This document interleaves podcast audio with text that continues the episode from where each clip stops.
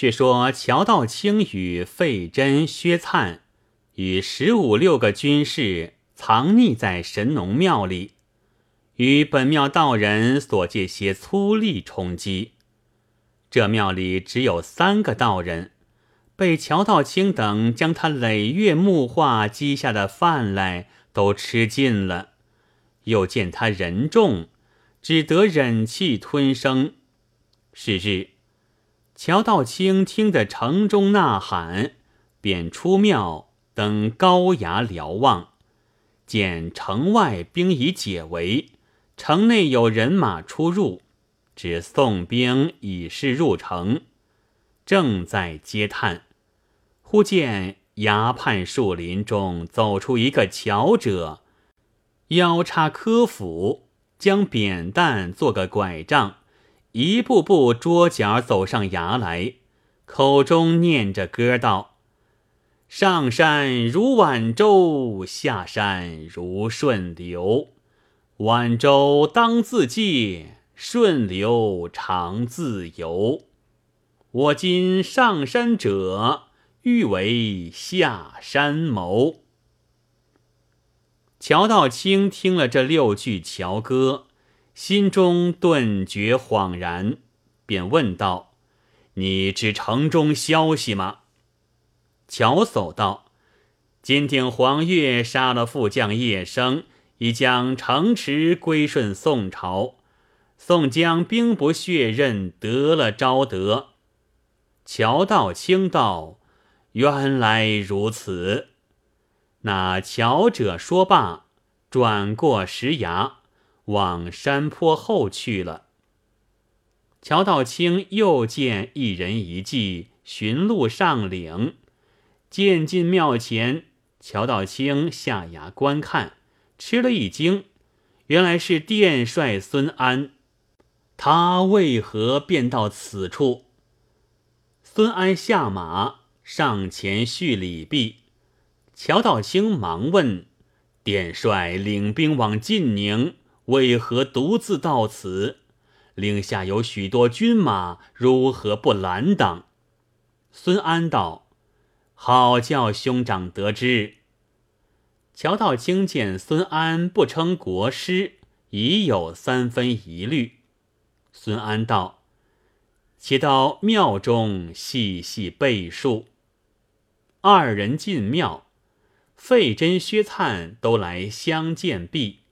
孙安方把在晋宁被获投降的事说了一遍，乔道清默然无语。孙安道：“兄长休要狐疑，宋先锋等十分义气，我等投在麾下归顺天朝，后来亦得个结果。孙某来此，特为兄长。”兄长往时曾访罗真人否？乔道清忙问：“你如何知道？”孙安道：“罗真人不接见兄长，令童子传命，说你后来欲得魔将，这句话有吗？”乔道清连忙答道：“有有。”孙安道：“破兄长法的这个人。”你认得吗？乔道清道：“他是我对头，只知他是宋军中人，却不知道他的来历。”孙安道：“则他便是罗真人徒弟，叫做公孙胜，宋先锋的副军师。这句法语也是他对小弟说的。此城叫做昭德，兄长法破。”可不是合了玉德魔将的说话。公孙胜专为真人法旨，要点化你，同归正道，所以将兵马围困，不上山来擒捉。他既法可以胜你，他若要害你，此又何难？兄长不可执迷。乔道清言下大悟。遂同孙安带领费真、薛灿下岭，到公孙胜军前。孙安先入营报知，公孙胜出寨迎接。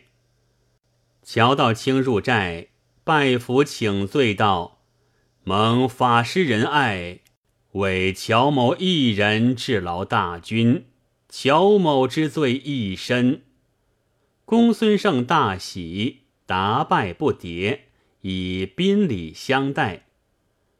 乔道清见公孙胜如此义气，便道：“乔某有眼不识好人。”今日得是法师左右，平生有幸。公孙胜传命解围，樊瑞等众将四面拔寨都起。公孙胜率领乔道清、费真、薛灿入城参见宋先锋。宋江以礼相待，用好言抚慰。乔道清见宋江谦和，愈加亲服。少请樊瑞、单廷圭、魏定国、林冲、张清都到。宋江传令，将军马尽数收入城中屯驻。当下，宋江置酒庆贺。席间，公孙胜对乔道清说。足下这法，上等不比诸佛菩萨累劫修来，正入虚空三昧，自有神通；中等不比蓬莱三十六洞真仙，准几十年抽天水火，换髓移金，方得超行度世，游戏造化。你不过凭着符咒习取一时。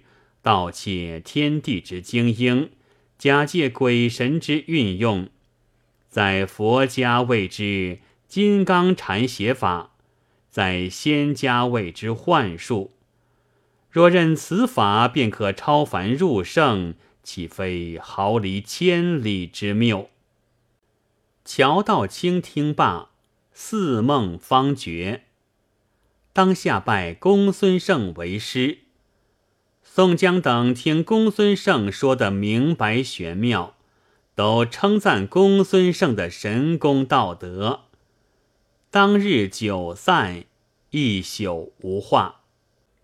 次日，宋江令萧让写表，申奏朝廷，得了晋宁、昭德二府，写书申呈肃太尉报捷，其魏州、晋宁。昭德、盖州、灵川、高平六府州县缺的官，其太尉则贤能堪任的，奏请速补，更替将领征进。当下萧让书写停当，宋江领戴宗击捧，即日启程。戴宗遵令，拴缚行囊包裹，击捧表文书札。选个清洁军士跟随，辞别宋先锋，做起神行法。次日便到东京，先往肃太尉府中呈递书札，恰遇肃太尉在府。戴宗在府前寻得个本府杨虞后，先送了些人事银两，然后把书札相反转达太尉。杨虞后接书入府，少请。杨虞后出来唤道：“太尉有君旨，呼唤头领。”戴宗跟随虞后进府，只见太尉正在厅上坐地拆书观看。戴宗上前参见，太尉道：“正在紧要的时节，来得嫩般凑巧。”前日正被蔡京、童贯、高俅在天子面前合奏你的哥哥宋先锋负军杀将，丧失辱国，大肆毁谤，与皇上加罪。天子犹豫不决，却被右正言陈冠上书和蔡京、童贯、高俅诬陷忠良，排挤善类，说汝等兵马。以度湖关险隘，岂致蔡京等期望之罪？以此侮了蔡太师，寻他罪过。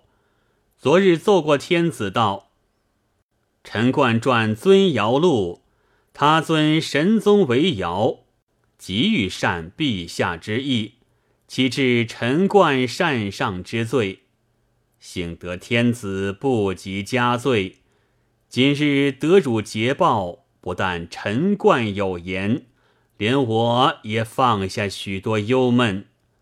明日早朝，我将入奏节表文上达。戴宗再拜称谢，出府觅个寓所安歇听候，不在话下。且说肃太尉次日早朝入内，道君皇帝在文德殿朝见文武。肃太尉拜武山忽毕。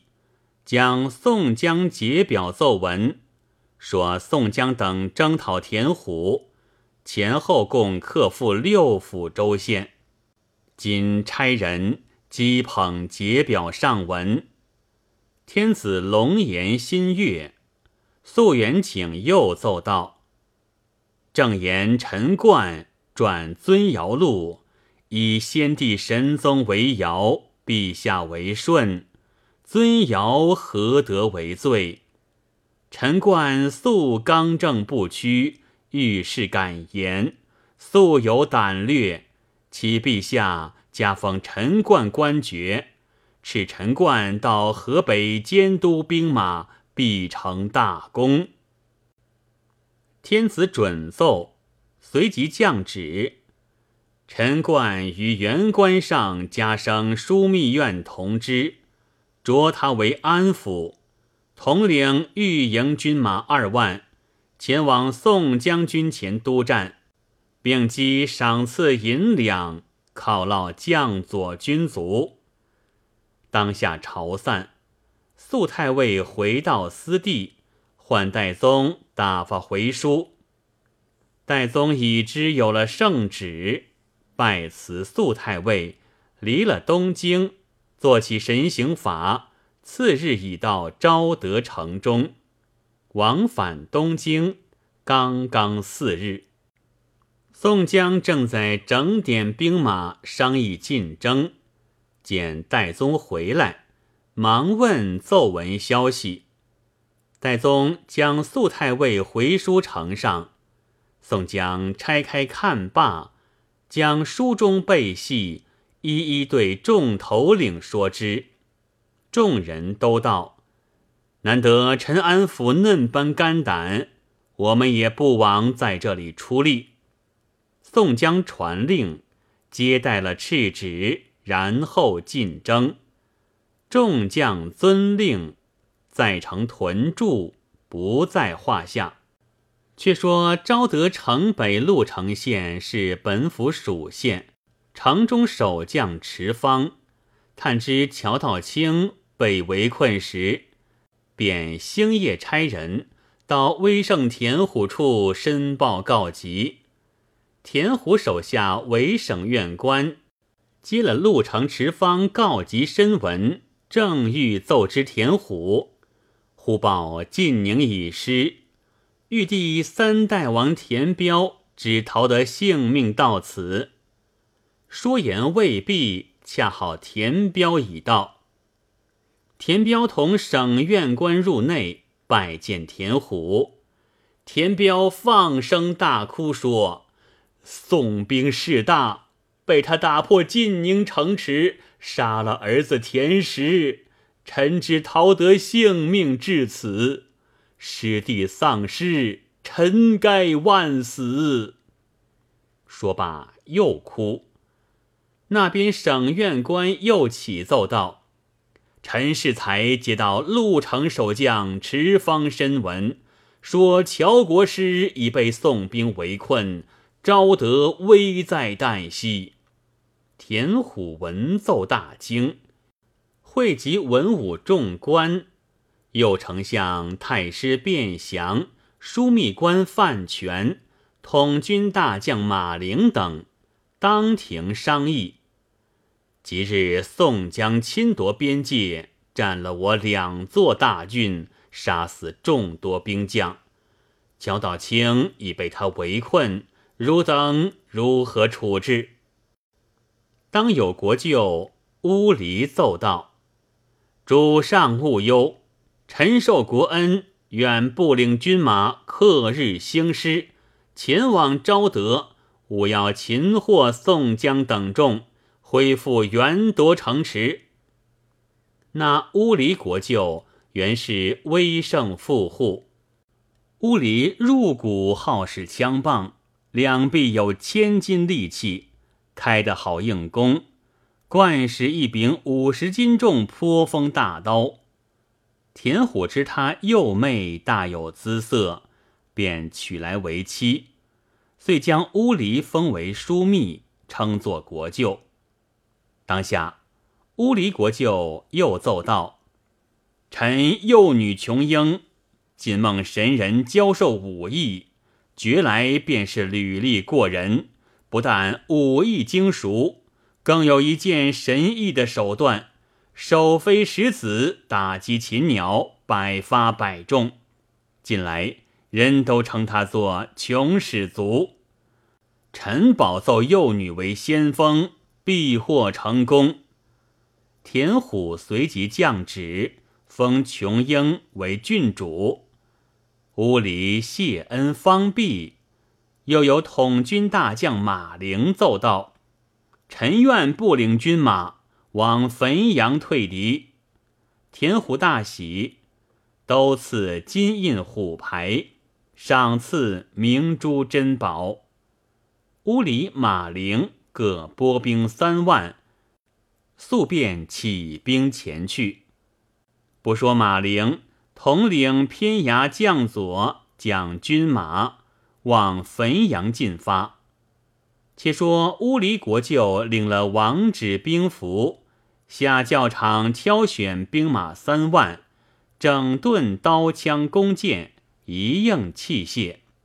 归地领了女将琼英为前部先锋，入内辞别田虎，百步起身。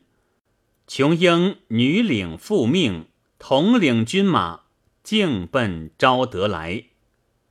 只因这女将出征有分教，贞烈女妇不共戴天之仇，英雄将成琴瑟伉俪之好。